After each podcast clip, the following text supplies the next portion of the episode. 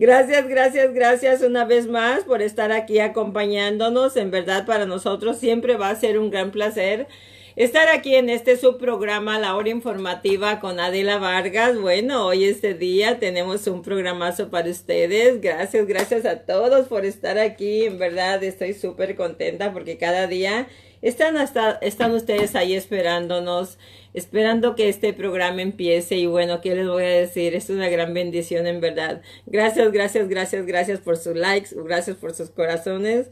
Gracias. Ya saben que estamos también nosotros ya esperando la tarde, esperando el momento. Me dice, me dice la persona que hace el programa, que el programador que tenemos ahora, ¿verdad? Me dice, este, normalmente siempre nos juntamos un ratito para ver todo lo que vamos a hablar, de todos los tópicos que se van a tocar y todo eso. Y en verdad es una gran alegría porque me dice, él dice, oiga, Delita, dice, todo el día estás trabajando y está muy contenta, pero cuando va a llegar la hora, dice, anda, corre y corre muy emocionada como un juguete nuevo. Le digo, ¿sabes lo que pasa? Le digo que a mí me entusiasma mucho hacer este programa. Creo que para mí el final del día es maravilloso al poder estar con ustedes, al poder compartir todo el conocimiento. Este, al, es como un reto cada día nuevo. ¿Por qué? Porque ellos me ponen los programas, ellos me, me, me, me, me este, me, diseñan todo el programa de la semana y me dicen, bueno, este día vamos a hablar de esto, este día vamos a hablar de esto. Entonces yo tengo que prepararme, tengo que también estudiar, tengo que recordar todos los puntos importantes que tengo que compartir con ustedes. Entonces eso me pone muy emocionada porque es como un reto para mí que llegue la noche y estar en contacto con ustedes. Así es que gracias amigos, gracias son ustedes todos muy bien correspondidos, todos los que están en la hora informativa con Adela Vargas, ¿ok? So gracias. Este, bueno, pues hoy es martes, ah, técnicamente estamos, híjole, estaba mirando esta semana cómo se ha ido este el mes, más bien no la semana, sino cómo se ha ido la semana. Estábamos en la mañana compartiendo de que ya estamos a la mitad del mes nuevamente cómo se ha ido todo, todo, este, todo este mes, pero no nada más todo el mes, sino que todos los días es lo mismo. O sea, experimentamos que los días se van así, los meses se van así, estamos corriendo, imagínense qué tanto hace que fue Navidad, qué tanto hace que empezamos con el boom boom del coronavirus, asustados, con todos paniqueados, todos corriendo. Eso fue a principios de año y ahora ya estamos en el mes 8, ya estamos en agosto, ya técnicamente así se viene Navidad o sea, estamos corriendo a una velocidad, o sea, a 120 por hora, no a 100 por hora, a 120 por hora. Entonces, nosotros tenemos que prepararnos para todo esto.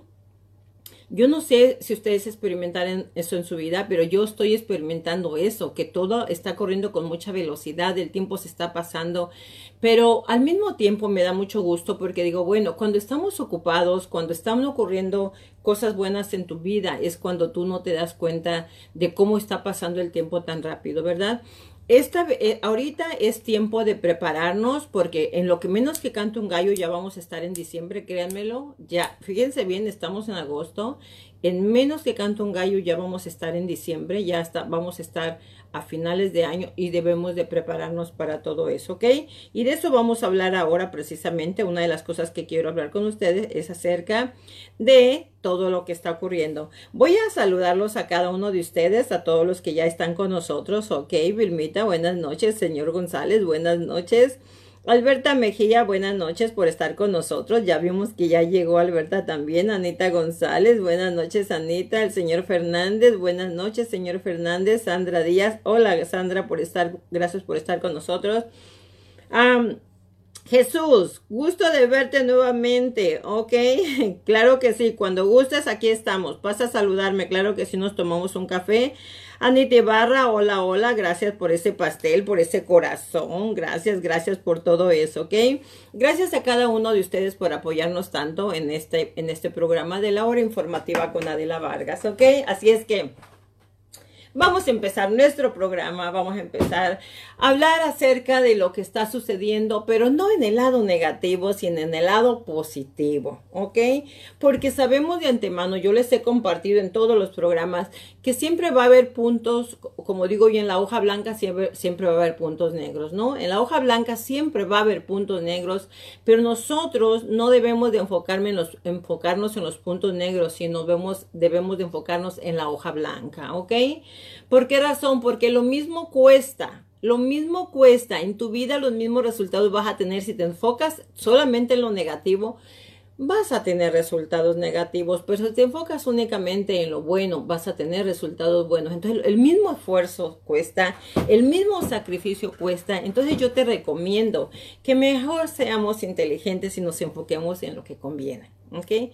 Vamos a convertirnos en unos convenencieros. Vamos a mirar lo que nos conviene. ¿Por qué? Porque hay momentos en la vida en que nosotros tenemos que tomar decisiones, ¿ok? En que nosotros tenemos que ver realmente qué es lo que conviene y qué es lo que no conviene. O sea, hay una parte del ser humano que nosotros tenemos que aprenderlo a manejar, ¿ok? Esa parte del ser humano donde la gente llama, este, sin corazón, este, ilógico, eh, convenenciero, egoísta, solo piensa en él, no piensa en los demás hay una parte del ser humano que debemos de practicar eso realmente. No quiero decir sin hacerle daño a nadie, sin faltarle respeto a nadie, respetando a todo mundo, este, dándole su cariñito a todo mundo. Pero hay una parte de nosotros del ser que tenemos que portarnos de esa manera. ¿Por qué razón? Porque no podemos nosotros estar preocupándonos por lo que, está ocurriendo o todo el tiempo preocuparte por todos los demás. No puedes tú ser el, la Madre Teresa de Calcuta, que tienes que estar resolviendo a todo el mundo, que tienes que estar dando todo el tiempo todo, todo a todo el mundo. Yo creo que hay que dar con medida, hay, hay, que, como digo, hay que respetar a los demás, hay que ayudar a los demás, pero a veces hay esa partecita, el lado, como yo digo, gris de la vida de uno, donde uno tiene que pensar un poquito también en nosotros, porque la pregunta es, ¿qué ocurriría si me dedico 100% a dar todo, ayudar al 100%? Pero la pregunta es, cuando yo necesite, cuando esté en una edad de retiramiento, cuando ya tenga que retirarme y si yo no logro hacer nada para mi, para mi futuro, si no logro tener una entrada, un activo en cual me esté dando para pagar mi hogar, mi casa, mi comida, lo que sea, ¿va a haber alguien que me va a traer dinero a mi casa si no me preocupo por mí? ¿Va a haber alguien que me traiga comida a mi casa? ¿Va a haber alguien que me pague el mortgage de mi casa o la renta de mi casa si yo no me preocupo por mí? No, no va a ocurrir eso. No va a ocurrir eso. Hay organizaciones que te ayudan, pero te ayudan temporalmente. una vez que ya tienen un tiempo de ayudándote, ahora sí búscale por otro lado. Entonces, ahí es donde yo les digo a ustedes que hay una partecita donde nos tenemos que portar un poquito egoístas y empezar a, a crear cosas para nosotros. ¿Por qué razón? Si tú estás bien, tú vas a poderle ayudar a tu familia. Si tú estás bien, tú vas a poderles heredar algo a tus hijos. Si tú estás bien, vas a poderlos mandar a las mejores universidades, les vas a poder dar una buena vida. Si un día tú te llama un hermano o alguien que necesite una emergencia, tú estás bien, tú vas a poderle dar la mano. Pero si tú no piensas en ti y no empiezas a crear un, un futuro brillante para ti, un futuro con, financieramente bueno para ti, ¿cómo le vas a ayudar a esos hermanos? Si un ciego no puede ayudar a otro ciego. Entonces, para que tú puedas ayudar a los demás, tú debes de estar muy bien financieramente y emocionalmente, claro, ¿verdad? Estamos hablando de lo financiero. Entonces, lo que estoy invitándolos a ustedes es que esa partecita que todo mundo critica, tenemos que, tenemos que desarrollarla. Otra vez, no estoy diciendo que te conviertas en un patán. Estoy diciendo que seas egoísta, que pienses en ti y empezar a recortar todos esos regalitos, todos esos quedando bien con todo mundo. Miren, yo fui en entrenamiento donde ese entrenamiento fue el rompeaguas, lo que cambió mi vida realmente, porque yo era de las personas que yo a todo mundo le regalaba en exceso, a todo mundo le daba en exceso, a todo mundo ayudaba en exceso. Eh, yo era de las que siempre era en exceso, o sea, yo no era como te voy a dar un, por ejemplo, hubo una ocasión que vino un muchacho familiar mío y me dice, ¿me prestas el carro para ir con un amigo a llevarle unas cosas porque lo necesito? Yo le dije, sí, toma mi llave, un carro nuevecito, lo había comprado apenas en una subasta. Se lo llevó, se desapareció ese día, era un sábado, y regresó el domingo, pero sin el carro. Este quería el carro para llevar a un amigo a Tijuana. La niña de su amigo estaba en Tijuana y la trataron de pasar en mi carro y inmigración les quitó mi carro. ¿Ok? Fue algo como wow, me quedé, perdí ese carro, no lo pude recuperar. Y él dijo, un día te lo voy a pagar y nunca me lo pagó. Hasta la fecha no me lo ha pagado. Estoy hablando hace ya de 20 años, ¿ok? Eso no creo que me lo va a pagar ya. El punto es que ahora cuando vienen a mí a pedirme un carro, ya no, ya no actúo con tanta generosidad como toma la llave de mi carro. Ahora lo que aprendí es, te voy a prestar 100 dólares para que vayas y rentes un carro. ¿Ok? Aquí están tus 100 dólares. Ahora prefiero perder 100 dólares que perder un carro. Entonces, ¿yo era mala? No, no era mala. Me hicieron ser así como soy, porque ahora yo no presto mi carro a nadie. Ahora les presto 100 dólares para que vayan a rentar un carro. Me aprendí, aprendí y me costó trabajo. Entonces, lo que te quiero decir es que ahora podemos ser, no me siento mal diciéndole a un gran amigo o a quien sea que venga a pedirme mi carro prestado, no me siento mal decirle, no te voy a prestar mi carro, pero te voy a regalar 100 dólares o te voy a prestar 100 dólares para que vayas y rentes un vehículo. Ya no me siento mal, porque ahora empecé a practicar eso de que si presto mi carro me va a ocurrir lo que ocurrió, mejor ya no lo hagas, Adela. Entonces ahora ya tengo la valentía, ya tengo la fortaleza de tomar decisiones al respecto y decir, no, no voy a prestar mi carro, no voy a prestar mi carro. ¿Me entiendes? Antes tengo una libreta ahí que yo era de las personas que me prestas 400, aquí están. Me prestas 100, aquí están. Me prestas 500, aquí están. Ocupo para la renta, aquí está. Que se me descompuso el carro, aquí está. Y a todo el mundo yo confiaba. Y esa libreta ahí la tengo todavía de recuerdo, ¿ok? Entonces ahora aprendí que los préstamos nada más ocurren dos cosas pierdes tu amigo y pierdes el dinero, porque tengo grandes amigos que yo valoraba mucho, que cuando les presté dinero se me desaparecieron y nunca más volvieron. O sea, perdí mis amigos por prestar dinero. Entonces ahora, no soy mala, no, no me convertí en un ser malo, simplemente que cuando alguien viene con una necesidad y me dice, cupo 400, te voy a regalar 100, y consigue los otros 300. Ahora ya no me siento mal haciendo eso porque ese dinero yo lo necesito para mi futuro, para crear un activo, para crear un activo que me beneficie para cuando yo tenga que retirarme, yo tenga de dónde vivir como me lo merezco. Yo he trabajado toda mi vida y creo que me, me merezco un retiro bonito, donde yo financieramente no tenga que estar estresada. ¿Por qué? Me lo merezco porque he trabajado muchos años. Entonces, en lugar de estar regalando mi dinero, te estoy poniendo ese ejemplo, ¿ok? Siempre me gusta hablarles de lo que me ocurre a mí para no hablar de otras personas. Te estoy poniendo ese ejemplo para que veas que no soy mala persona.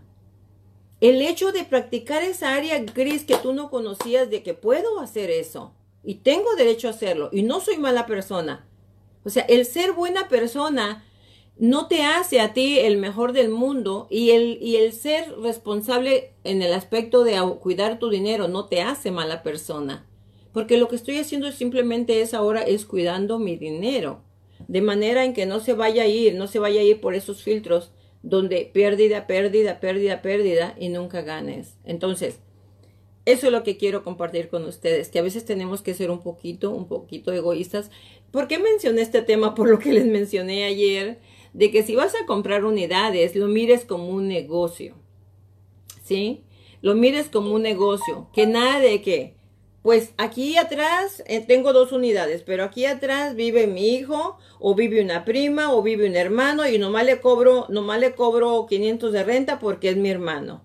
Nomás le cobro este 300 porque es mi mamá. Nomás le cobro, no un negocio es un negocio y, como, como tal lo tienes que mirar como un negocio. Entonces, por eso es que estoy tocando este tema de que no te hace mala persona. Por ejemplo, si tú tienes a un hijo que, que está viviendo en la segunda unidad, no te hace mala persona decirle, mira hijo, este, la renta de esa unidad vale 2.500 dólares, pero a ti te voy a cobrar 2.000 dólares, te voy a cobrar 1.800. Le estás haciendo un favor a él, le estás ayudando financieramente porque le estás bajando la renta, pero lo estás enseñando a ser responsable, porque el día de mañana que él se quiera mover a otra propiedad, quiera rentar en otro lado o quiera comprar una casa, él ya va a estar enseñado a pagar un mortgage, va a estar enseñando a pagar una renta, lo estás educando. Entonces no le estás haciendo favor a nadie con regalarle una renta, pero eso no te hace mala persona, que tú le estés cobrando a tu hijo una renta y enseñándole a ser responsable no te hace mala persona.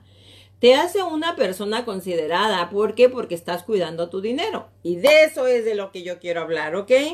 De que tenemos que ser nosotros conscientes y coherentes. Conscientes y coherentes. Usar la coherencia para el momento de tomar determinaciones. En el momento de nosotros decidir a quién queremos ayudar todavía decirle que sí, pero saber cómo nosotros no invertir tanto, cómo no arriesgar tanto nuestro dinero. Imagínate, te piden 400 dólares, a lo mejor es la mitad del salario que tú ganas por semana o de algunos es hasta el salario y viene alguien y te los pide y tú se los prestas y esa persona lejos de agradecerte se va y te quita la amistad. Trabajaste una semana, te levantaste una semana a las 4 o 5 de la mañana para irte a trabajar. Una semana de tu vida que es oro. Que la trabajaste para ponerle en las manos de alguien que no te lo agradeció, que se fue y se llevó el dinero. Entonces, para que no pierdas un amigo, préstale 200, préstale 100 o regálaselos y no pierdas la amistad. ¿Ok? Con ese mensaje los dejo. Ahora vamos a empezar, déjenme saludarlos, ¿ok? Ahora vamos a empezar con el tema de la noche. Este, hoy estoy súper contenta. Fíjense que estuvimos hablando con un grupo de clientes hoy que están súper, súper, súper contentos por todo lo que les hemos estado pudiendo ayudar. Eh, hemos hecho a funding algunos préstamos de clientes que, que, vinieron con nosotros que no les pudieron ayudar en otras compañías y este y les hicimos funding sus préstamos están súper contentos. Y muy poco voy a empezar a sacar estos testimonios al aire para que ustedes los miren solamente que estamos adaptando todo el equipo para hacerlo verdad dejen más a saludar voy a contestar también las preguntas. Dice Manuel Dice Manuel que lo pariente es, dice, lo prestado es pariente de lo regalado. A mí me ha pasado hasta con la familia, efectivamente. Lo prestado es pariente de lo regalado, ¿ok? Monia, buenas noches a todos, Monia. Ah. dice, a ver, dice Manuel, dice, hay que ponerse las pilas para no echar mano del programa reversible, pero aún terminar bien viviendo con los con las ex. Sí, Manuel, acuérdate del cliente que te dije que se fue a vivir con la ex, ¿ok?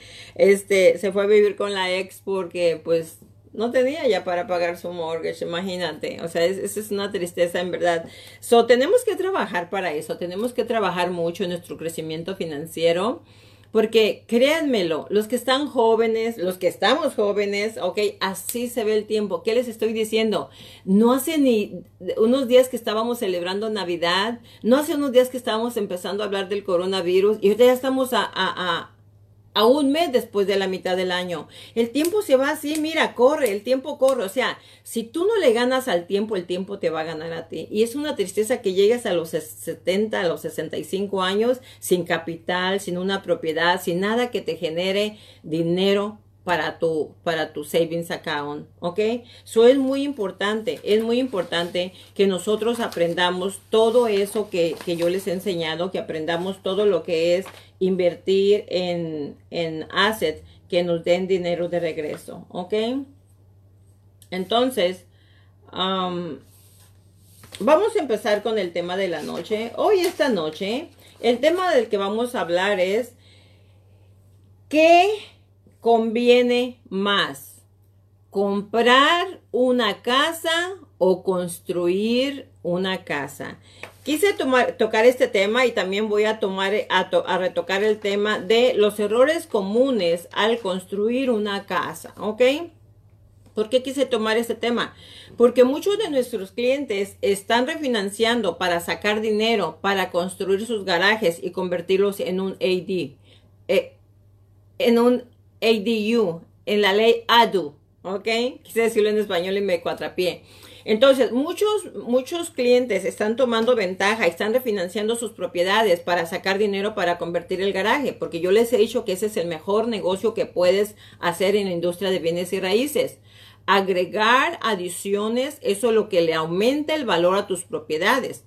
Ya sea convertir tu garaje en una unidad o ya sea adiciones a, adiciones a tu, a tu propiedad aumentarle pies cuadrados o la razón por la que quise tocar el tema de, de qué conviene más, comprar una casa o construir tu propiedad, ¿ok?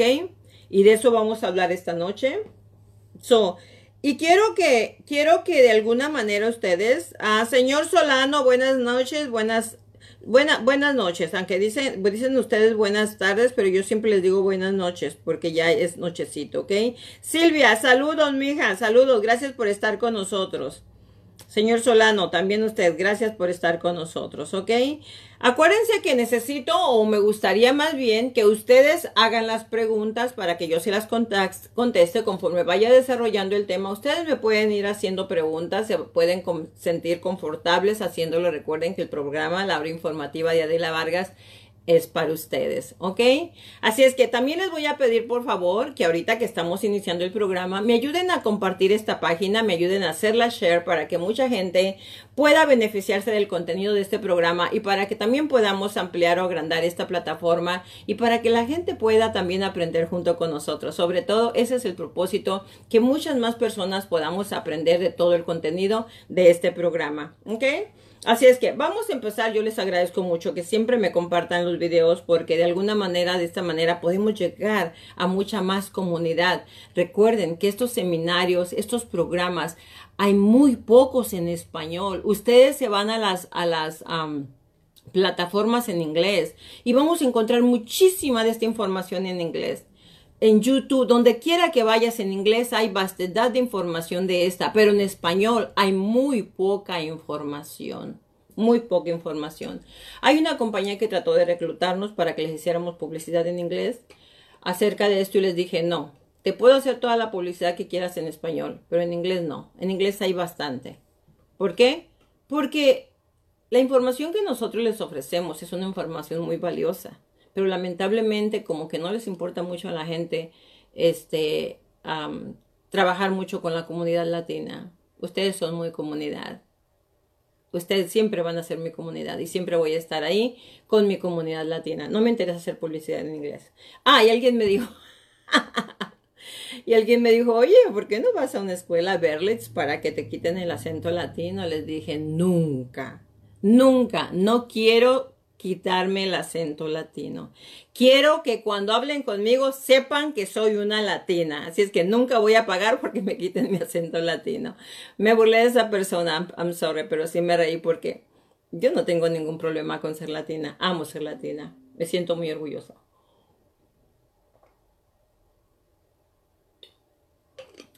Tomen agua alcalina de vez en cuando. Acuérdense que es buena para el sistema, ¿ok? Bueno, entonces, vamos a empezar hablando, ¿ok? A ver, ok, dice el señor González que por qué una casa que tiene asociación no se puede construir. Cuando usted compra, señor González, esa propiedad, usted firma un contrato con la asociación donde le estipulan efectivamente que esa asociación es la que se va a hacer cargo de arreglar todo lo que se, lo que se, todo lo externo de la propiedad. Van, van, a cuidar el jardín, van a cuidar la alberca, van a cuidar que el techo, van a pintar y todo. Y normalmente ellos tienen políticas donde todo, todo ese, ese, ese complex, es, ese complex, ese fraccionamiento, se dice en español, todos van a pertenecer igualitos. No los van a cambiar, no les van a cambiar pintura, no les van a cambiar la fachada, no les van a cambiar ventanas. Usted puede hacer algunos cambios por dentro, pero en la parte de afuera no puede hacer nada. Entonces ya es una política desde un principio que ellos le hacen firmar a usted. Es, es algo que ya desde, desde que se hicieron, así se hicieron, así se diseñaron y así se tienen que mantener. Todo el fraccionamiento tiene que estar con la misma fachada igualitos todos, pintados del mismo color y así es como ellos lo hacen. En algunos fraccionamientos los dejan que usen diferentes colores, pero ellos les dicen a ustedes, estos son los cinco colores los que tú puedes pintar, pinta el que quieras, pero nada más de estos cinco. No te puedes salir de ahí. Se hace desde un principio, señor González. Así es. Bueno, vamos a empezar hablando acerca de ¿Qué conviene más, comprar casa o construirla? Bueno, por aquellos que siempre estamos hablando de hacer más dinero, acuérdense que esta, plataforma es para enseñarles a ustedes a hacer dinero, es para enseñarles cómo ustedes pueden multiplicar su, dinero en, invirtiendo en bienes y raíces, cómo ustedes pueden aumentar su portafolio aumentando en bienes y raíces, cómo podemos utilizar esta herramienta de real estate para nosotros hacer dinero. De eso se trata y todas las áreas que yo cubro acerca de esto es para que usted aprenda a hacer dinero, ¿ok? Porque al final del día es lo que queremos, ¿ok? Hacer dinero. ¿Para qué? Pues para vivir una vida bonita, una vida financieramente desahogada, una vida sin estrés, para cuando estemos retirados, número uno, retirarnos jóvenes, número dos, cuando nos retiremos, vivir tranquilamente, sin presiones financieras, porque yo les he enseñado, les, más bien les he compartido, ¿ok? Desde hace mucho tiempo que el dinero sí es importante. En cualquier ámbito, en cualquier área de tu vida, en cualquier etapa de tu vida, el dinero es importante. Si los niños están chiquitos, ocupas dinero para tus bebés. Si los niños crecen, ya están en los 13, 14 años, ocupas dinero para mandarlos a la escuela. Si ya tienen 18, ocupas dinero para mandarlos a la universidad. Si ya tienen 28, entonces ocupas dinero para los nietos. Y cuando ya tú tienes 60, te ocupas dinero para retirarte. El dinero siempre es necesario. Y yo siempre les he dicho que después de Dios y la familia, el dinero es súper importante. Porque si no tenemos dinero, nos estresamos, no podemos descansar a gusto. Así es que la idea de esta plataforma, la hora informativa de Adela Vargas, es enseñar de hacer dinero en todas las áreas de bienes y raíces. Esto puede ser un gran negocio si tú aprendes a hacerlo, si tú confías y si tú lo intentas y lo haces. Esto puede ser un gran negocio para ti, ¿ok? Así es que vamos a empezar hablando acerca de ¿Cuáles son los beneficios de construir una, una casa? De hacer una inversión de esta índole, ¿ok? Construir una casa. Gracias, gracias, gracias por sus likes. gracias. Gracias, chicos. En verdad, me encanta, me encanta que me, que me pongan sus likes, ¿ok? Dice Manuel que qué recomiendan, qué recomiendan para no dejar de ganar dinero por dos semanas en el trabajo. Tengo vacaciones, pero no son pagadas. Uy, qué mala onda, en serio. bueno, mira, mire Manuel, acuérdate de Juliancito, ¿ok? Puedes juntar botes, puedes juntar cartón, él junta ropa usada o te puedes poner en estas dos semanas, ¿ok? En estas dos semanas te puedes aprender, profundizar más en esta industria de bienes y raíces. Puedes empezar a buscar, acuérdate que yo les he enseñado a ustedes cómo buscar capitalizarse, cómo buscar capitalizarse. Hay que buscar opciones. Fíjate bien, tengo un compañerito, amigo mío, que este compañerito de aquí del trabajo, de aquí de la oficina, ok, él apenas empezó, él sacó su licencia de real estate, apenas la sacó hace como unos 3, 4 meses, le fue a hacer su examen cuatro, cuatro veces y la cuarta vez lo, la pasó. So, está contento porque ya sacó su licencia. Pero otra vez, cuando empezamos, empezamos pues con muchas dificultades, sin fondos. Pero él muy astuto. Fíjense bien lo que hizo. Consiguió por ahí un pariente, un tío, alguien que le prestó una tarjeta de crédito y él se fue a una subasta, porque nosotros conocemos a alguien que tiene licencia para ir a la subasta. Se fue a la subasta con ese muchacho y compró un carro. Compró un carro en una subasta. Entonces, compró un carro que le costó a él precisamente 8.500 dólares. Era un BMW. Sí, un BMW. Seminuevo, que le costó 8.000 dólares lo agarró, vino y él mismo lo limpió y le hizo soditeo y todo el vehículo y lo puso en Craigslist, creo lo puso para, lo anunció y lo vendió en 18 mil dólares el vehículo. Así. Y vino otro muchacho que traía un cheque de una financiera de una credit union y le dijo, toma, aquí está. Así, a los dos, tres días que lo anunció, le pagaron y rapidito él fue y le pagó al tío la tarjeta de crédito y se quedó con 10 mil dólares. ¿Ok? Entonces, ahorita ya fue, ya compró otro carro. Y le pregunto yo, oye Mario, bueno, ¿tú qué vas a hacer? ¿Vas a vender, sacaste la licencia para vender carros? ¿O sacaste la licencia para hacer real estate? Y me dice, no, Adelita, me estoy capitalizando, espérese, me estoy capitalizando. Me dijo, mire, con este carro que voy a vender, con que, ya nada más con que complete 15 mil dólares, con eso ya voy a comprar mi primera casa. nomás quiero para comprar mi primera casa, pero yo la licencia la saqué para hacer real estate y ya me voy a dedicar 100% a hacer real estate. Fíjate lo que hizo, fue y pidió una tarjeta prestada y se fue a una subasta de, de carros y ahora con la ganancia este, tuvo suerte, tuvo suerte porque agarró un buen vehículo. Es que también es muy importante que miren ustedes a quién se acogen, a, quién, a qué umbrella, a qué árbol se arriman. Es sumamente importante. Ese muchacho que lo llevó a la subasta, él es un muchacho muy bueno para escoger carros, es muy bueno para elegir y es muy bueno para negociar, pero es muy buena gente porque él dice, tú a mí, tú a mí dame tal cantidad y tú quédate con toda la ganancia. Entonces, este, hay muchas maneras, así es que en este momento que tú vas a tener vacaciones, Emanuel, por favor, no te quedes en casa, no te quedes en casa encerrado, no te quedes a vacacionar, no es tiempo de que tú vacaciones, discúlpame lo que te estoy diciendo, no es tiempo. Tú estás muy joven, ahorita tú tienes cada minuto vale oro, cada minuto de tu tiempo vale oro. Tú estás joven para que te capitalices, para que busques avenidas, estrategias, para que empieces a hacer dinero. No podemos dejar nosotros, ahora, ahora, te la voy a poner fácil. Si tienes dinero para irte un viaje a Europa o a algún lado, o tienes dinero para vacacionar, pues tómate las vacaciones, te las mereces. Pero si no tienes un capital para viajar y te vas a quedar encerradito en casa nada más a ver televisión, no lo hagas. Por favor, no lo hagas. Busca, busca opciones. Hay que buscar opciones, ¿ok? Hay que, hay que buscar botes, a ver qué buscas, ¿ok? Ok.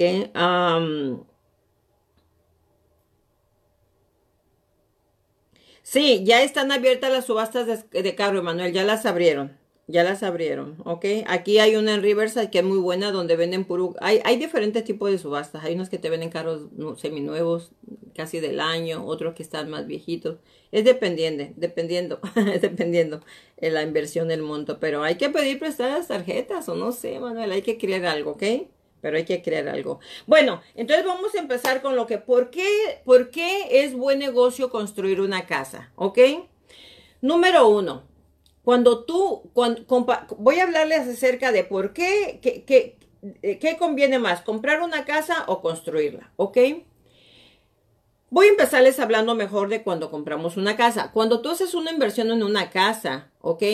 Tú compras la casa ya con los pies cuadrados, ya con la distribución diseñada, ya con el material que diseñaron, que decoraron la casa, ya con el piso, ya con los gabinetes, ya con el, azulejo o el, o, el, o el piso que le pusieron a los baños, este, ya, ya decidieron por ti qué ventanas ponerle, ya decidieron por ti, por ti, este, dónde está la puerta de entrada, dónde está la puerta de la salida, o sea, ya todo está decidido. Tú llegas a comprar la casa así como está en ese momento, ¿ok? En ese momento, o sea, no eres tú el que vas a escoger, ya te alguien te escogió la propiedad.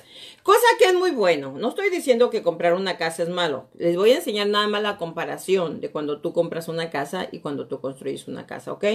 Entonces, por ejemplo, ¿cuál es la ventaja de comprar una casa? ¿Ok? Bueno, la, la, la ventaja es que tú, que cuando tú entras a una propiedad, tú la compras con muy poco dinero. La compra la casa con 3.5 de enganche, 0%, 10%, 20%.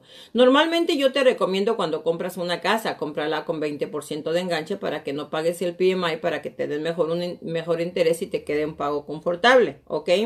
Ahora, la buena, la buena noticia es que cuando tú compras una casa, hay bancos que te están apoyando con el financiamiento para que tú adquieras tu propiedad, ¿ok? Eso es lo bueno de comprar una casa, ¿ok? La otra, la otra cosa que beneficia al comprar a una casa es, este, pues que no tienes que esperar para, para, vivir en esa propiedad, para usar esa propiedad, no tienes que esperar mucho tiempo. En cuanto la compras, tú entras a vivir a la casa y that's it, ¿verdad? Pero también ahora les voy a hablar del pro de comprar una casa. El pro de comprar una casa, ya les mencioné, es que tú no vas a elegir el espacio para que, necesitas para vivir y alguien te lo escogió, eso es número uno, ¿ok? Si no tienes dinero, este, ah, pues para, para invertir, para invertir el 20% vas a tener que comprar con el 10%, ¿me entiendes? O con el, o con el 3% y eso, eso provoca que tengas un pago más alto. Si pagas, compras con menos del 20%, pues ya sabemos que vas a pagar el PMI, ¿verdad?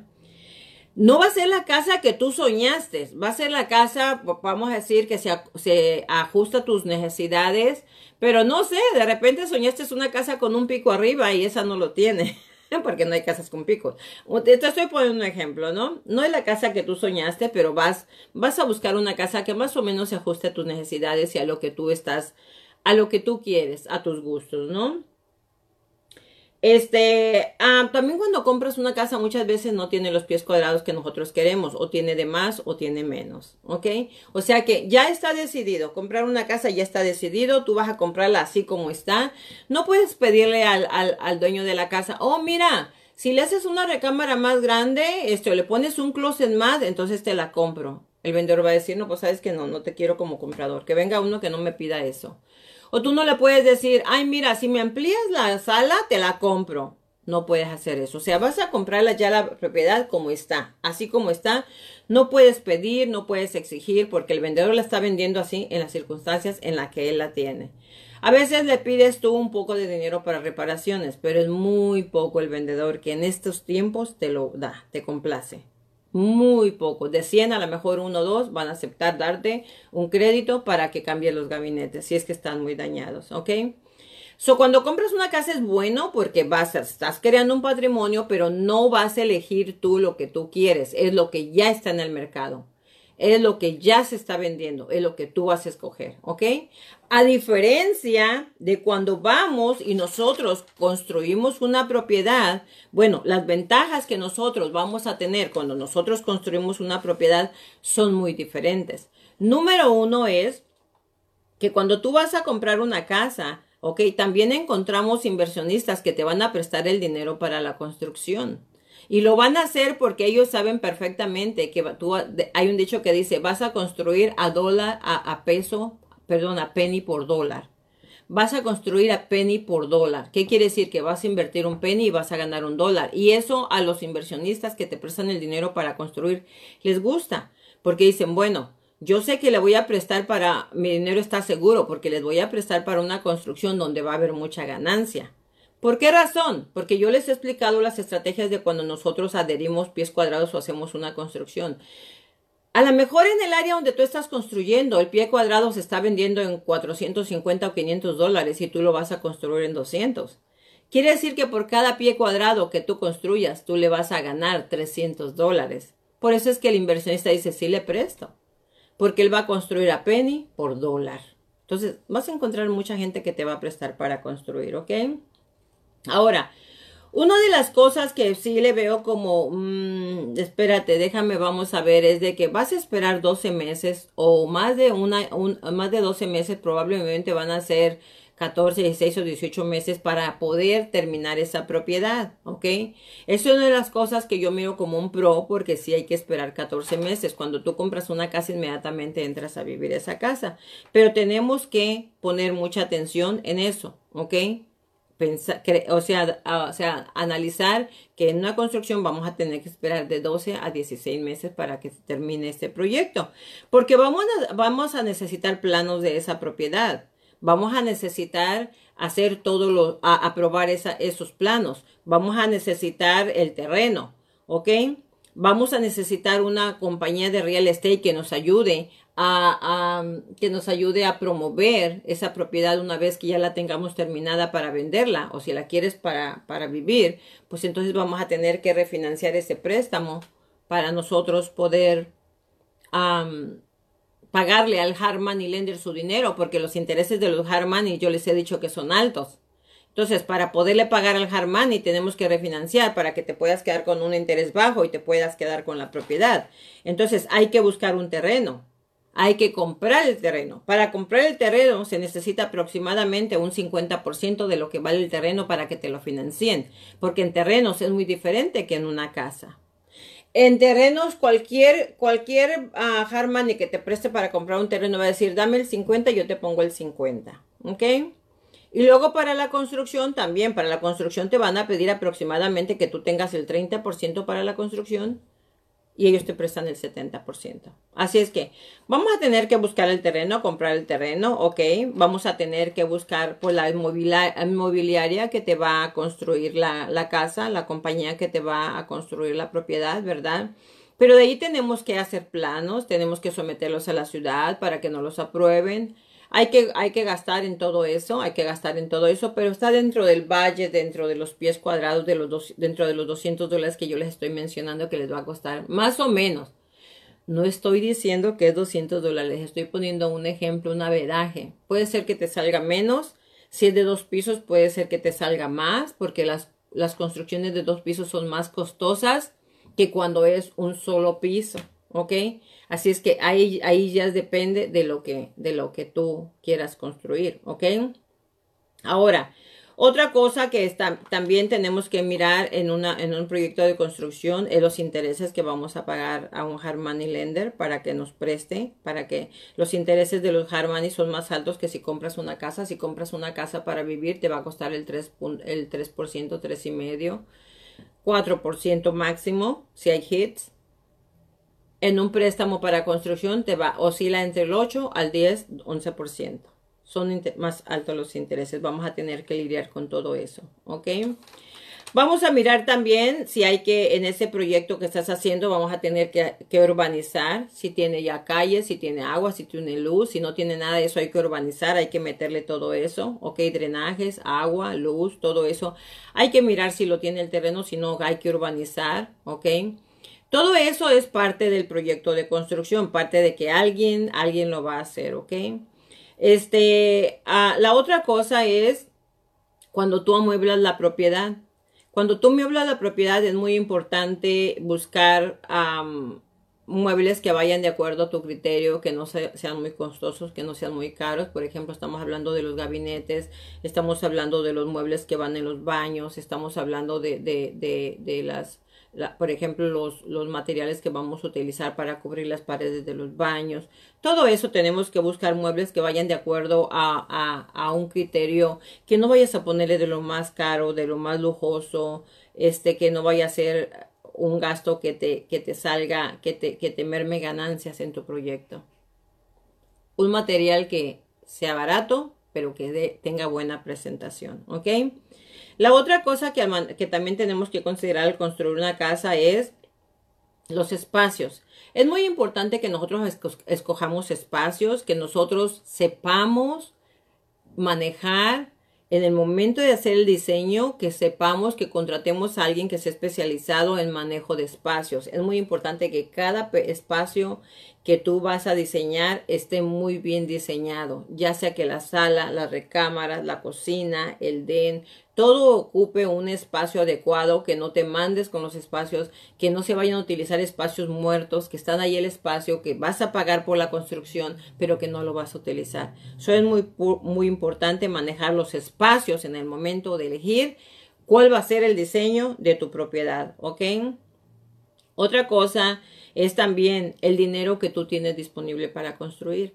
Es mucho mejor cuando nosotros traemos el capital para construir cuando no utilizamos dinero de hard money lenders. ¿Por qué razón? Porque te vas a ahorrar, te vas a ahorrar todos los intereses.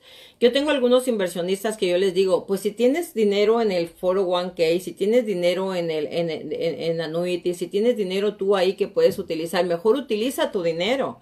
No utilices dinero de hard money lenders porque te sale más barato, porque un hard money lender te va a estar cobrando otra vez del 8 al 10, 11% de intereses por prestarte el dinero. Entonces es mejor, si nos podemos ahorrar un poquito, es mejor cuando nosotros manejamos nuestro propio dinero disponible, ¿ok?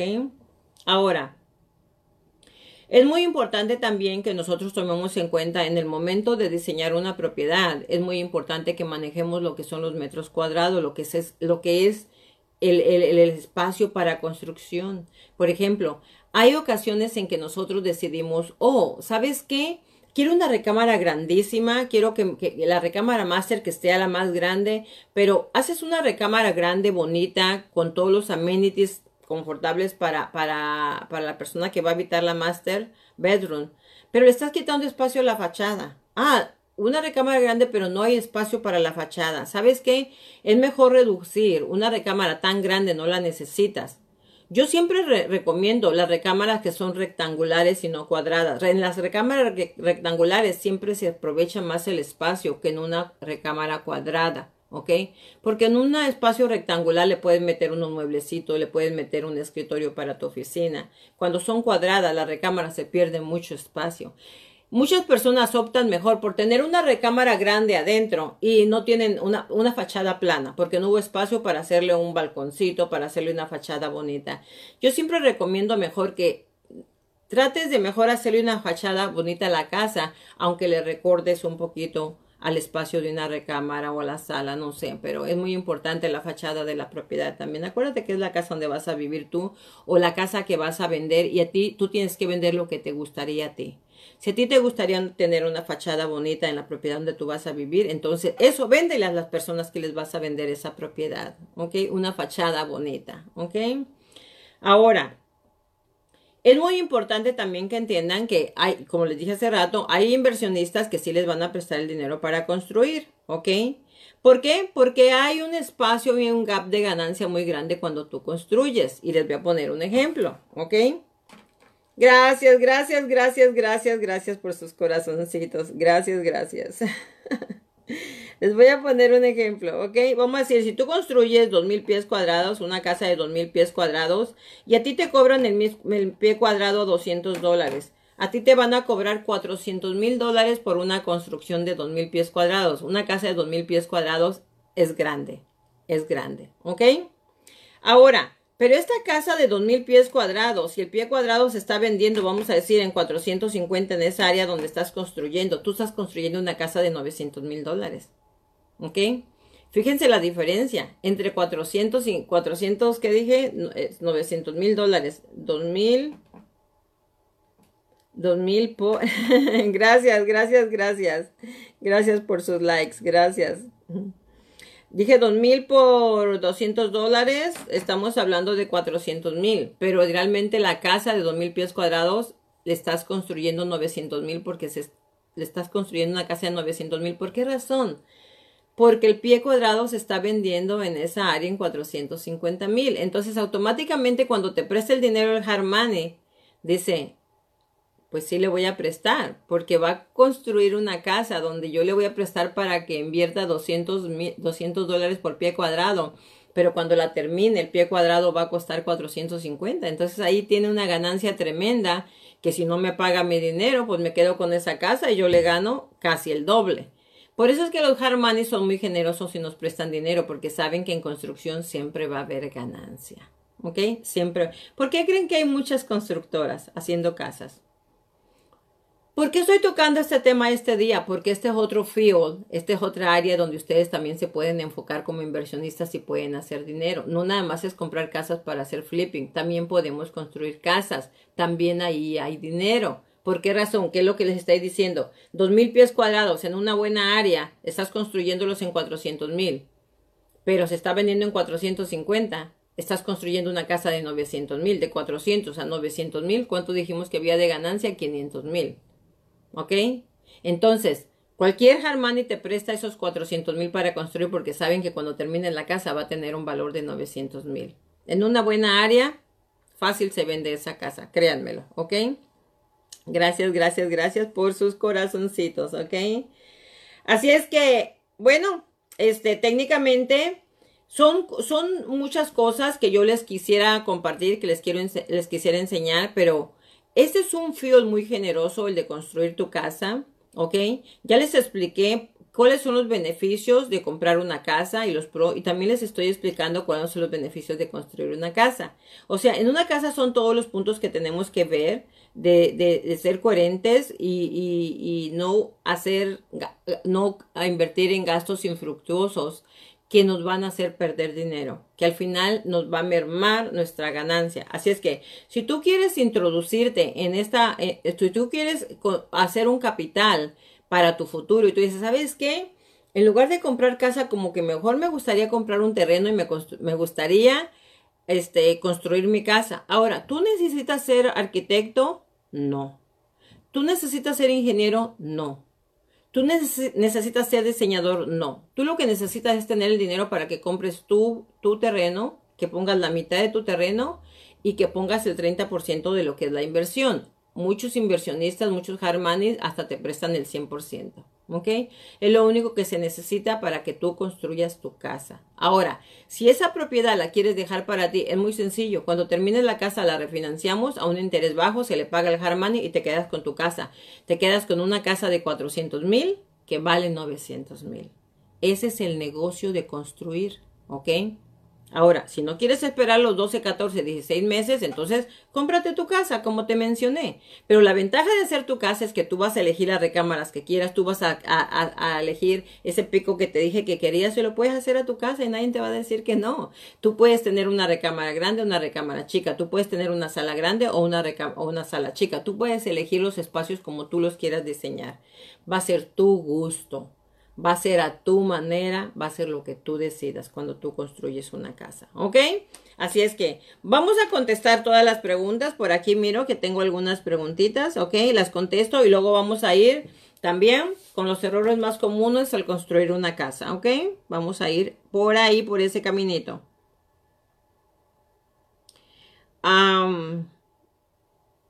Dice el señor Solano, dice, mi casa tiene tres recámaras, pero tiene un cuarto extra como oficina. Tiene las mismas, tiene las mismas medidas que una recámara. Se le puede sacar permiso para una nueva, para, para una nueva recámara y así subir el precio. Señor Solano, definitivamente sí. Usted lo único que tiene que hacer es contratar un diseñador que le haga un, un croquis, un diseño de su casa y someterlo a la ciudad, eso no es caro, someterlo a la ciudad y pedirle a la ciudad que ese espacio lo quiere convertir en lugar de oficina, lo quiere convertir en una recámara, porque no es lo mismo vender una casa de tres recámaras que vender una casa de cuatro recámaras. Definitivamente las recámaras le dan más valor a una propiedad, ¿ok? Que un espacio de oficina o que un espacio para no sé, un, espacio para descanso o algo. Es mejor una recámara y es bien sencillo. Un diseñito, un croquis, se va a la ciudad, se somete y listo. Simplemente, simplemente que se reúnan los requisitos, ¿ok? A ver, vamos a seguir con las preguntitas. Voy a empezar por arriba, por acá, por esta parte. Este...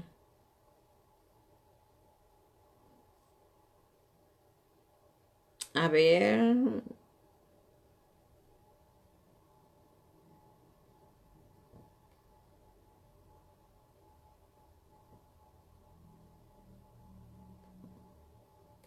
Bueno, creo que ya no tenemos muchas preguntitas. Oh, Alma, Cristina dice, ¿y los precios de los terrenos? Bueno, Almita, los precios de los terrenos varían dependiendo del área, ¿ok? Dependiendo del área. Por ejemplo, si nos vamos para el área, por allá por, por Lancaster, por Pamdel, por Lancaster, o nos vamos para allá, para este lado de, de Riverside o Moreno Valley, o nos vamos para Apple Valley, o para, para Victorville, todo eso, los terrenos grandes, bonitos, de, a veces son de medio acre o hasta un acre, los podemos encontrar en 50 mil dólares, ¿ok? Pero si nos vamos aquí alrededor de Los Ángeles, digo alrededor de Los Ángeles, estamos hablando de todas las ciudades que están alrededor de la ciudad de Los Ángeles. Pues aquí te van a costar posiblemente 80 mil, 100 mil dólares, pero aquí ya los terrenos bajan de, de, medida. Aquí te va a costar a lo mejor un terreno de unos 6, 8, 10 mil pies cuadrados. A lo mejor te va a costar 100 mil dólares, 80, 100 mil dólares. Es dependiendo del área, porque por ejemplo, ahorita acabamos de comprar uno en el área de Pasadena, colindando con Glendale, y ese terreno es únicamente tiene 8 mil pies cuadrados y costó 230 mil dólares, porque está en Pasadena. Entonces, es depende del área, es depende del área. Y ahí depende, se hace un análisis para ver dónde tú quieres, tú quieres este, construir tu casa. Se hace un análisis para ver qué es lo que les conviene, ¿verdad? Gracias, gracias, gracias por sus corazones y sus likes y ayúdenme a compartir el programa, por favor. Háganlo para que podamos compartir con las personas que están en este momento buscando información acerca de bienes y raíces, que lleguen a nosotros, que nos encuentren, que sepan que aquí estamos para capacitarlos, para ayudarlos, para orientarlos. Así es que sean amables, ayúdenme a compartir este programa y regálenme más likes y más corazones que me encantan, ¿ok? gracias, gracias, gracias. Ok, entonces ahora vamos a hablar, ok, si ya no tienen más preguntitas, ahora vamos a hablar de los errores comunes, ¿ok? De los errores comunes que se cometen en el momento de hacer una construcción. Otra vez, para que no les pasen, como dicen por ahí, para que no les pasen este perjudicando la vida o para que no les toque bailar con la fea. Es muy importante que nosotros aprendamos que ya no importa si tú vas a hacer una casa completamente nueva, no importa si tú vas a arreglar tu garaje, si vas a convertir tu garaje en una vivienda, no importa si tú vas a hacer una adición, tenemos que conocer estos, e, estas reglas para que no, no cometas estos errores que, de los cuales yo les voy a mencionar, ¿ok?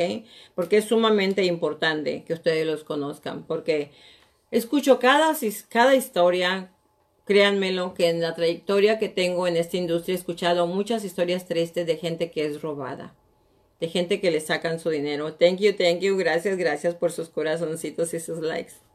Los queremos muchos amigos, compañeros, alumnos, inversionistas. Oh my God, no sé ni cómo decirles pues a ustedes, pero todos los queremos mucho. Gracias por estar con nosotros, gracias por estarnos acompañando en la hora informativa con Adela Vargas. Gracias, gracias, gracias. Muchas gracias.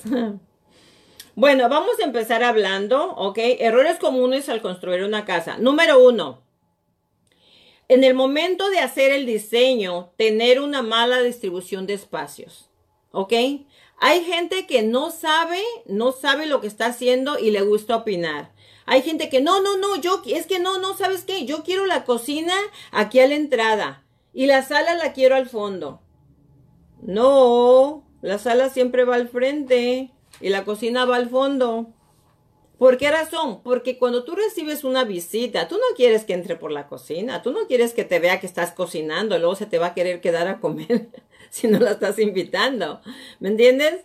La sala es lo que va al frente. ¿Por qué razón? Porque es el ante, el, el, el, el, ante, es cuando tú haces scream a la gente para ver, ¿la dejo entrar a mi cocina o no la dejo entrar a mi cocina? ¿No? O sea, es el antesala, ahí es donde lo recibes a las personas y ya tú decides si les das acceso al resto de tu casa o de ahí lo sacas y, lo, y les dices bye bye. Entonces, la sala, y hay gente que no, es que aquí a la entrada quiero mi cocina. Si no tienes experiencia, deja que lo haga alguien que tenga experiencia. Es muy importante los espacios, es muy importante. No, es que yo aquí, yo aquí quiero, aunque sea medio bañito. Es muy importante que hagas un baño que valga la pena. Si tienes otro espacio donde tú puedes hacer ese baño que valga la pena, que le dé valor a tu propiedad, en lugar de hacerle un bañito chiquitito ahí a la entrada porque ahí lo quieres, ¿sabes qué? Mejor deja que un diseñador oficial con experiencia te diga dónde va mejor localizado el baño. Déjalos que ellos lo hagan. Es muy importante la distribución de los espacios cuando tú diseñas una construcción, una propiedad, llámese agregación de garaje, llámese adición de una o dos recámaras o llámese una construcción nueva. Es muy importante cómo distribuyes los espacios, ¿ok? La número dos es no, no contar con un arquitecto. Un arquitecto con experiencia, con licencia, con, sobre todo con su conocimiento y su experiencia, te va a ayudar, no nada más a elegir o, a diversificar bien los espacios, sino que ellos te pueden ayudar también a ahorrar dinero. Te pueden ayudar a ahorrar dinero. ¿Escuchaste? ¿Por qué razón? Porque ellos tienen la experiencia para manejar el espacio y el espacio es muy importante. ¿Qué es lo que te dije? Si tú vas a pagar por pie cuadrado la construcción, a lo mejor si tú no tienes experiencia o, contratas a alguien que no tiene experiencia, te va a hacer una casa más grande donde va a haber un espacio que vas a pagar por construirlo y no lo vas a utilizar. Entonces es mejor contratar un buen arquitecto que tenga licencias, que tenga experiencia para que te haga un buen diseño y él te oriente bien cómo utilizar los espacios, ¿ok?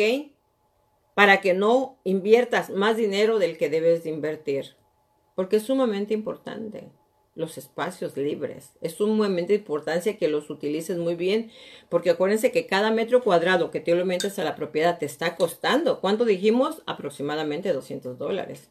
Y vas a hacer un, vas a, a, utilizar un espacio que vas a pagar 200 dólares y que no vas a utilizar, que no le vas a dar uso, entonces es mejor utilizar a alguien con experiencia. Salud con agua alcalina.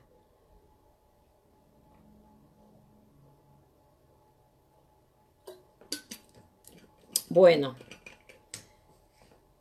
ya saben, ¿eh? Agua alcalina, limpiar las, desintoxica el cuerpo, no les da coronavirus, no les da cáncer. Bueno, Otro día seguimos con la clase de salud. Es mañana la clase de salud. Ahora, vamos a ir con el, el error número tres que cometen muchas personas. No tener a alguien o no contratar a alguien que supervise la obra. Alguien que esté calificado, alguien que tenga experiencia, que esté supervisando que los albañiles hagan el trabajo correcto como lo dijo el arquitecto. Si el arquitecto dijo que había que hacer una fundación de tres metros cuadrados para abajo, hay que supervisar, alguien que esté supervisando esa obra. Se ocupa un arquitecto y se ocupa un supervisor. Y si tú no tienes experiencia en construcción, no lo hagas. Deja que alguien lo haga. Ese, ese supervisor que va, porque una cosa es el arquitecto y otra cosa es el supervisor. Un supervisor te sale más barato. El tiempo de un supervisor o un manager te sale más barato que el de un arquitecto. Un arquitecto nomás para que te haga tu planeación, tu proyecto. Y un supervisor, un manager, te sale más barato su tiempo de él. Eso es parte de los 200 dólares que vas a invertir. Ya va dentro de esos 200 dólares el supervisor. Son nada de que para ahorrarme mejor yo superviso. Si no tienes la experiencia, deja que lo haga alguien que sepa de qué tamaño es el clavo, de qué tamaño es la madera, que sepa que lo que está haciendo el albañil, que está haciendo el trabajo, lo esté haciendo correctamente. Es un error garrafal querer ahorrar dinero y no contratar un buen arquitecto que te haga bien los planos o un supervisor que te supervise bien la obra. Acuérdense del proyecto donde me robaron. ¿Se recuerdan que les dije quién era el supervisor? Israel era el supervisor. A él se le pagaba por, supervisar la obra. Y Gilberto, el que se llevó los 40 mil, él era supuestamente el fregón, ¿no? El, que, el, el, el sabi, el que sabía todo. Así es que siempre tiene que haber un manager que sepa que vamos a decir que si llegó un inspector, él tiene que darte un reporte de qué dijo el inspector, que se acabó el material, se acabó el material, necesito que me traigan otras mil piezas de ladrillo, de madera, lo que sea, el supervisor es el que tiene que estar llevándote la contabilidad de ese proyecto. Tú no tienes experiencia, no lo hagas por favor, porque eso sería una pérdida total, sería una gran pérdida, así es que es muy importante, ¿ok? Error número cuatro es utilizar, abusar de los materiales caros, ¿ok?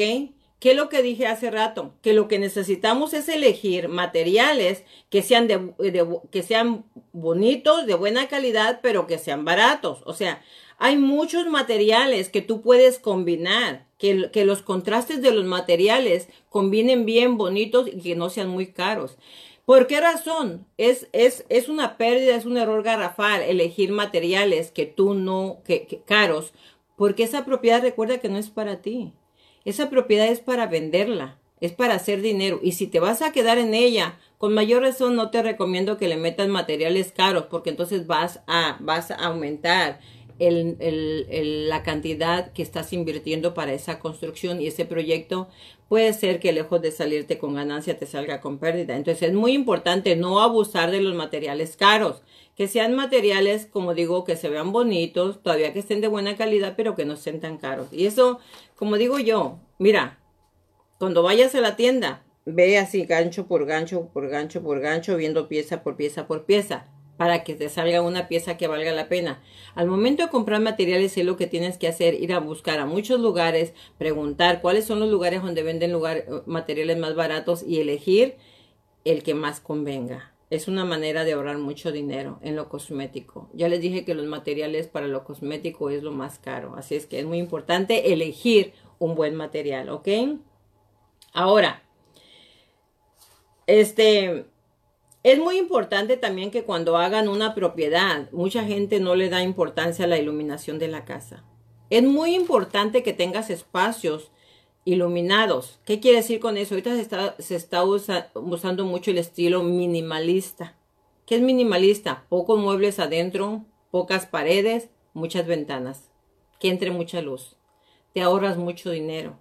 El estilo minimalista es mucho espacio libre, muy pocas paredes y muchas ventanas porque ahorras mucho material, mucho material. Esa es la mejor manera ahorita económica de construir porque ¿qué es lo minimalista? Está junta la sala con la cocina, con el comedor, todo junto, un baño, las recámaras arriba, espacios libres. Entonces te ahorras mucho material. Es muy importante tener también, por ejemplo, ¿Por qué nos, nos, nos, interesa mucho poner mucha ventana, mucho, mucho vidrio? Porque eso te permite tener mucha luminosidad en tu hogar, en tu casa. Entonces, cuando tú tienes mucha iluminación, ahorras luz, ahorras agua, ¿ok?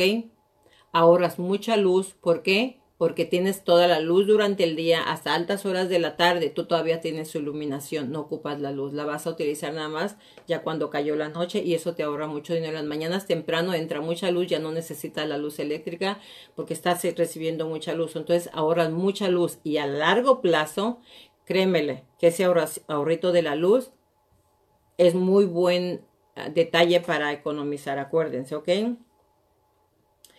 Ok, el quinto este, el quinto error garrafal que cometemos el momento de construir una casa, ¿ok? Es el tema de los pagos. El tema de los pagos. Al contratista, ¿ok? Es sumamente importante que al contratista que tú vas a contratar, a la compañía que te va a hacer tu propiedad, tu, tu construcción que vas a contratar, es muy importante que sea una compañía confiable es muy, muy importante que tú conozcas a esa persona que te va a hacer el proyecto, que no sea cualquier persona que llega y diga, no, pues yo ya hice 20 casas, tengo experiencia y tu licencia, no, trabajo con la licencia de alguien. Yo no tengo licencia, pero tengo experiencia. Y tienes una compañía, no, yo trabajo con mi nombre. ¿Sabes una cosa? Ese es un riesgo latente, es un riesgo latente muy grande cuando alguien llega a un contratista. No estoy diciendo, I'm sorry y perdón si alguien se dedica a eso y no tiene licencia y si alguien se dedica a eso y, si no tiene una compañía, I'm sorry, pero yo no pondría 400 mil dólares en las manos de alguien que no tiene una licencia y que no tiene una empresa, porque al momento de que algo, algo salga mal, tú no puedes demandar a nadie. ¿Por qué? Porque no tenía licencia y porque no había una empresa. Entonces, es muy importante que elijamos una empresa con credibilidad, una empresa, que tenga sus licencias, una empresa que tenga un nombre reconocido, una empresa que te la recomienden bien, una empresa que te vayas y la busques y esté con todos los registros y que sus contratistas, sus arquitectos, sus ingenieros o el contratista que te va a respaldar su licencia, que su licencia esté en compliance con la ley, que, que, no tenga demandas, que no se la hayan quitado, que no haya problemas de eso. Eso es muy importante en el momento en que vas a hacer un proyecto, que confíes en la gente que conoces, que sea un contratista, no importa, un contratista que tenga su licencia regulada, que, que, que, que, que esté vigente, que no tenga demandas, todas esas cosas que debemos de ver. ¿Por qué? Porque es muy importante. Tú vas a confiarle un gran billete Estás confiándole tu futuro, estás confiándole tu, inversión, estás confiándole el patrimonio que estás construyendo para tu futuro. Entonces no puedes confiar en cualquier persona que es que es el hermano del hermano de mi compadre y él le hizo una casa hace 10 años al, al, al compadre del compadre de mi compadre. Por eso lo voy a contratar. Sí, pero tiene las licencias que si te hace algo mal, tú vas y lo reportas y lo obligas a que te pague ese dinero. No. Entonces es muy importante que sepamos a quién. ¿Ok? Error garrafal, contratar a alguien nada más porque es mi pariente. Nada más porque es mi... Ah, es el cuñado de mi... es el cuñado de mi cuñado. Por eso lo voy a contratar. Error garrafal. I'm sorry. Pero si esa persona no tiene licencia, no tiene una empresa, aunque tenga la experiencia, no le deposites tus 400 mil dólares en sus manos. Número dos, ¿qué es lo que vas a hacer? Cuando encuentras a la persona correcta, la compañía correcta, que tiene sus, licencias, al contratista, porque no tiene que ser una compañía, puede ser, puede ser un contratista que tenga su licencia legal. Al contratista ese, ok, que ya lo encontraste, que ya lo investigaste, que todo está bien con él, ahora, no porque te lo recomendaron y porque tiene toda la licencia, si tiene la experiencia, te va a decir, ah, es que para empezar este proyecto ocupo 40 mil dólares, ok, ahí te van. No, no. Cuando tú vas a hacer un proyecto, número uno, tienes que hacer un contrato con él y decirle, ¿sabes qué? Yo voy a manejar las finanzas. Yo no te voy a dar a ti el dinero para que tú me, me, distribuyas el dinero y tú hagas pagos. Porque hay unas compañías que dicen, dame el dinero y yo compro el material. No, no, no, no, no. Tú vas a pagar el material. Aunque tengas que perder una hora de trabajo, tú vas a ir y tú vas a pagar el material. Por eso es que vas a tener un supervisor que te esté supervisando la obra. ¿Para qué? Para que sea el que te diga, oye, ya se acabó el material, hay que ordenarlo. Que lo ordene y tú vas y lo pagas. Pero nada de que ahí, ahí están los 40 mil que me pediste. No, ese es un error garrafal Normalmente lo que se hace cuando tú le vas a pagar a un, a un contratista, el proyecto cómo se va pagando por fases. por etapas. Que ya me hiciste la fundación. ¿Cuánto costó la fundación? Te tiene que hacer un estimado desde un principio, decir que la fundación va a costar 10 mil, ¿ok? Este, el framing va a costar 20 mil, el roof va a costar 30 mil, este, la plomería va a costar 15 mil, el, la electricidad va a costar 12 mil. Entonces, cuando él va completando cada trabajo, tú le vas a ir dando, ya completaste, ya vino el inspector y, dio la firma de que la electricidad está bien, sí, ok, aquí están tus 12 mil. Ya, ya el contratista vino y el inspector de la ciudad vino y firmó que la plomería está bien, sí, ok, aquí están tus 15 mil por etapas. Conforme ellos vayan haciendo el trabajo, se les va pagando. Pero nunca se les da por adelantado el dinero, ni nunca, dámelo en tres pagos. ¿Cuánto va a costar el proyecto? 150 mil. O dame tres pagos. Dame 50 ahorita, 50 a la mitad y 50 cuando te termine. ¿Qué pasa? Le da 50 mil. La primera parte es lo más barato, lo más fácil. La gente, miren, hacer la fundación y el frame el esqueleto de la casa, es lo más fácil, lo más rápido y lo más barato. ¿Y qué pasa? La gente cuando ve ya el esqueleto y todo, y se ponen bien contentos y dicen, no, ya casi acabó, mira, bien rápido, aquí es el esqueleto. Y les, pum, le sueltan 100 mil dólares. Ya casi acaba, ya, ya levantó, el, ya tiene el techo, todo, la madera, ya, ya está todo. Ahí empieza lo más difícil, ahí empieza lo más caro, cuando ya tienen el esqueleto hecho, eso es lo más barato y lo más fácil. Viene lo más dilatado y viene lo más caro. Ahí es cuando no debes de soltar el billete. ¿Cómo lo vamos a soltar? Por etapas. En inglés le llaman fases. ¿Ok? Phases. Por etapas. Se terminó una etapa porque él te va a dar un contrato con un estimado cuánto va a costar cada cosa.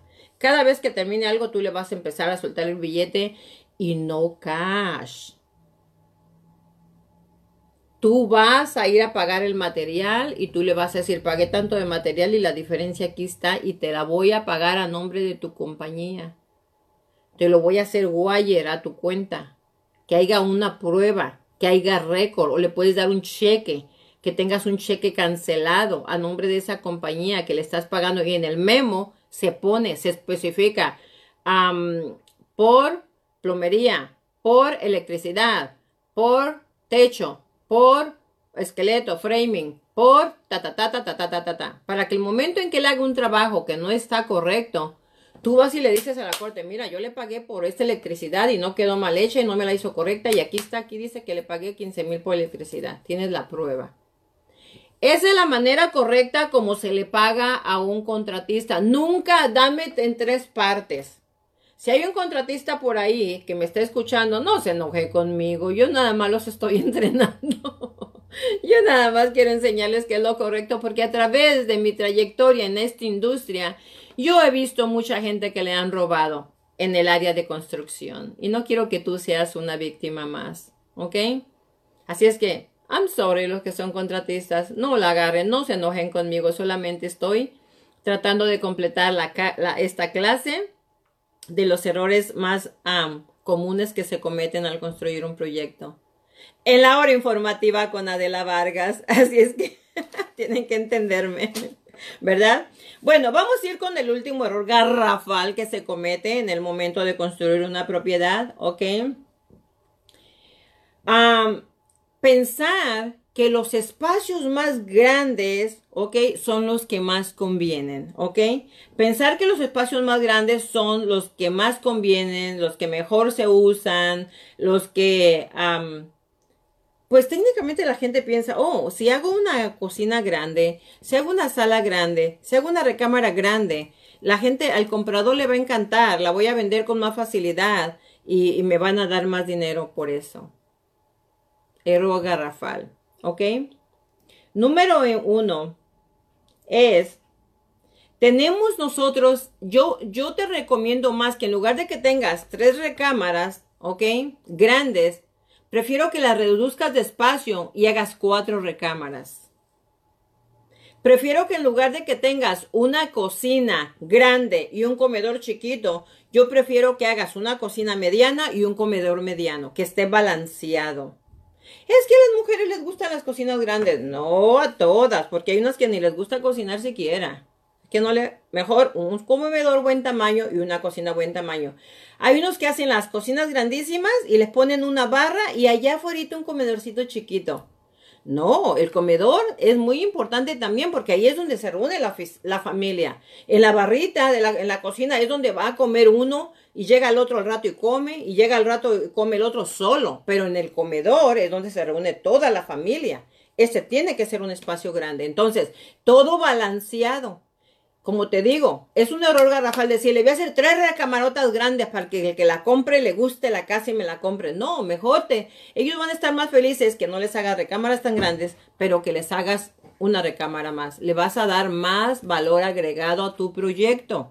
Si le haces cuatro recámaras más pequeñas a que le hagas tres grandotas. Son muy importante la distribución, ok, del espacio. Es muy importante el momento de, construir la distribución de un espacio, ¿ok?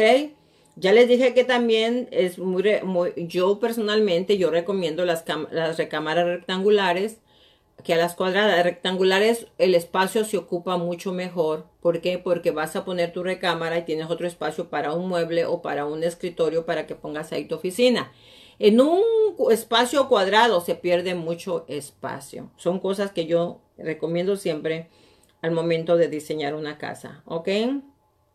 Ahora, ya también hablé acerca de una fachada. Las fachadas de las propiedades, quiero que sepas, dice un arquitecto, dice, la fachada de una propiedad, dice, es como el pelo. Dice, el pelo es el marco perfecto de la cara del ser humano, llámese hombre o llámese mujer.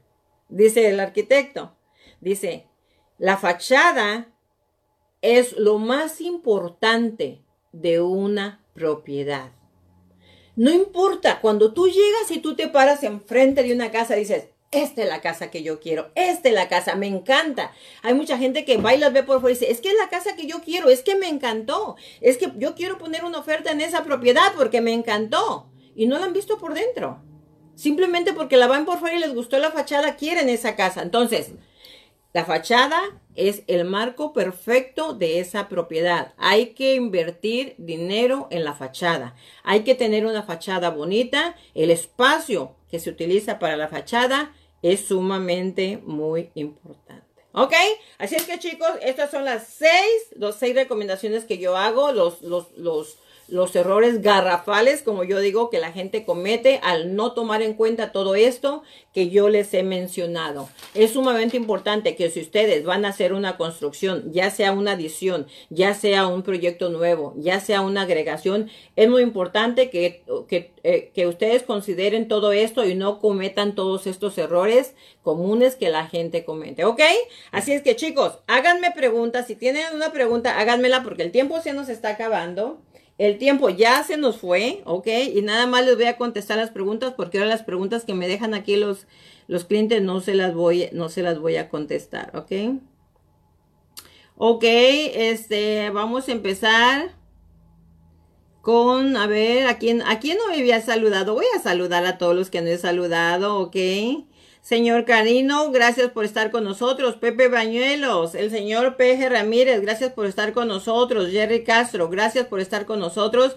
Jorge Barrales, amigo, un gran saludo hasta donde estés a la distancia. Salúdame a tu querida esposa. Dora Turcios, gracias, mija, por estar con nosotros. Almita, gracias, gracias. Adriana, comadrota, cuídate mucho, bendiciones, saludos a la familia. María Campbell, muchas gracias, María. Te agradezco mucho, bendiciones. Roxana Rodríguez, gracias por estar con nosotros. Señor Mucio Macíos, también gracias por estar con nosotros. Y mi Vilmita, ya sabe Vilmita que la queremos mucho, ¿ok? y que lo haga el que sabe. Exactamente, Vilmita, que lo haga el que sabe. No quieren hacerla de arquitectos, ingenieros, managers. Que lo haga el que sabe. Paguen por eso. Está dentro de los 200 dólares por pie cuadrado, ¿ok? Emanuel, estamos a la orden. Marta y Mauro Valdés, gracias por estar con nosotros una vez más. Les, agradecemos, les agradecemos mucho, ¿ok? Anita González dice que tenemos razón al escoger la fachada. Son tips que yo les doy que son sumamente importantes ¿Por qué? Porque a través del tiempo que nosotros hemos mantenido la constructora, nos hemos dado cuenta de los errores que se cometen y de lo que la gente mira, de lo que, y lo, que miramos que para la gente es importante, ¿sí?